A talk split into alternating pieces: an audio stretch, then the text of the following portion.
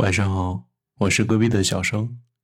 二零二一年已经没有假期了，今天我们聊聊关于结婚。如果我们去聊这个话题，首先要知道，结婚是为了什么？是为了爱情，还是为了父亲、母亲？我觉得不是到了年纪就一定要去结婚，而是到了可以结婚的时候再去考虑。结婚的事情，我们是到了可以结婚的年纪，而不是应该结婚的年纪。法律规定了最低结婚的年龄，但是没有规定结婚的最高年龄，没有说到了某个时候必须结婚。我在想，结婚以后会有什么变化？是拥有一个新的家庭，承担起了一个男人的责任，还是？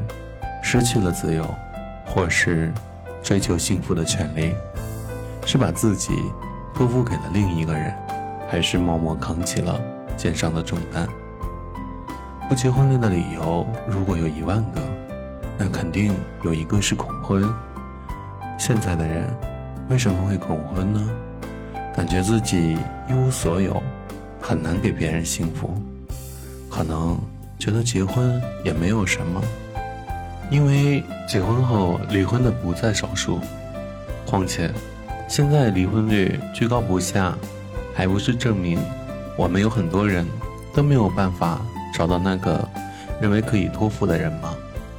每个人都想嫁给幸福，嫁给爱情，得到的不只是婚姻，而是幸福美满的生活。父母为什么觉得只要结婚就可以了，甚至？都不去管你有没有对象，也不管你有没有喜欢的人，更不会管你为什么不想结婚。所以，我们是为了什么而去结婚呢？是为了一时的心动，还是长久的陪伴？是对生活的热爱，还是对爱情的向往？是因为在一起久了，还是像父母说的？到了结婚的年纪，不知道你有没有听说过“不孝有三，无后为大”这句话？最早出自孟子之口，经历两千多年的风雨洗礼，它已然成为父母催婚的一句常用语。可是“不孝有三，无后为大”这句话，却是一句非常容易使人产生误解的话。在很多人印象里，它的意思。是不孝顺的方式有很多，但是不养后代是最严重的一种。不生娃就是不孝，相信大部分人都是这样理解的吧。然而，这或许与孟子的本意差之千里。实际上，这句话的原文是这样的：孟子曰：“不孝有三，无后为大。顺不告而取，为无后也。”君子以为犹告也。老孟说了，不孝有三，无后为大。像舜帝那样不告诉父母就私自娶了媳妇儿的做法，就是无后。如果说是君子，就应该在娶妻之前告知父母。如果说没有后代是最大的不孝，那生养后代便是最大的孝。舜帝着急结婚，不就是为了早点生孩子吗？那孟子为什么反而说这种行为是无后呢？所以结合上下文和语境分析，无后不能当做没有后代来讲，而应该解释为没有尽到后代的责任。婚姻乃人生大事，舜帝连这点都不通告父母，那真是不应该。而且古代。二十四孝第一孝的故事，就是关于舜的，背负这么大的孝名，却做出不孝的事，舜的行为自然是要被放大化。《孟子》一书记载着五种不孝的行为，分别是：堕其四肢，不顾父母之养，一不孝也；博弈好饮酒，不顾父母之养，二不孝也；好货财，思妻子，不顾父母之养。三不孝也。从耳目之欲，以为妇禄，四不孝也。好勇斗狠，以为父母，五不孝也。翻译过来就是：一、四肢懒惰，不赡养父母；二、赌博、嗜酒，不赡养父母；三、吝啬、贪财，偏向妻子，不赡养父母；四、贪图声乐之乐，使父母感到羞耻；五、打打杀杀，喜欢当古惑仔，连累了父母。以上五种都没有无后这一项。同样，在孟子书里，同样是孟子的观点，这就说明孟子的无后并不是代表没有后代。但是如果将无后解释为没有尽到后代的责任，那么以上五种不孝就全部囊括在里边了。这些表现都是没有尽到子女的责任。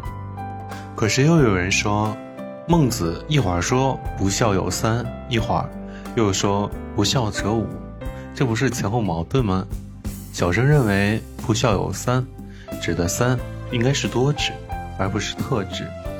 毕竟古代的三和九都有这样的用法，比如说一日不见如隔三秋，这里的三并不是三个月，而是很多个月，所以不孝有三，无后为大。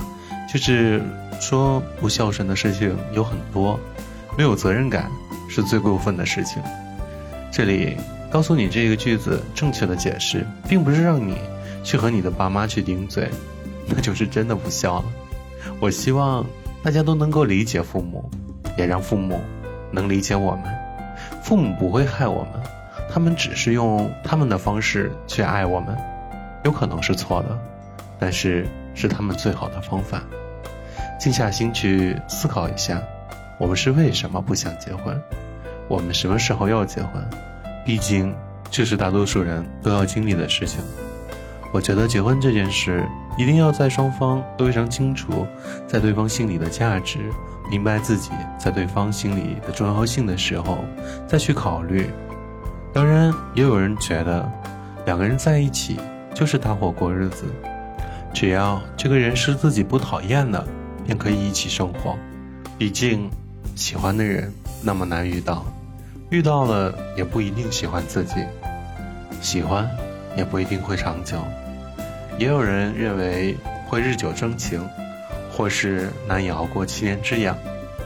政法大学的罗翔教授就说过：“爱是有心的，爱不是放纵的，爱是责任和克制。”很多人觉得爱是一种感觉，但顺着感觉走的爱情，只是一种自恋的爱，只是一种以自我为中心的爱，是一种放纵的爱。在别人身上发现你爱的对象，你会爱上他，但是其实你爱的只是你自己。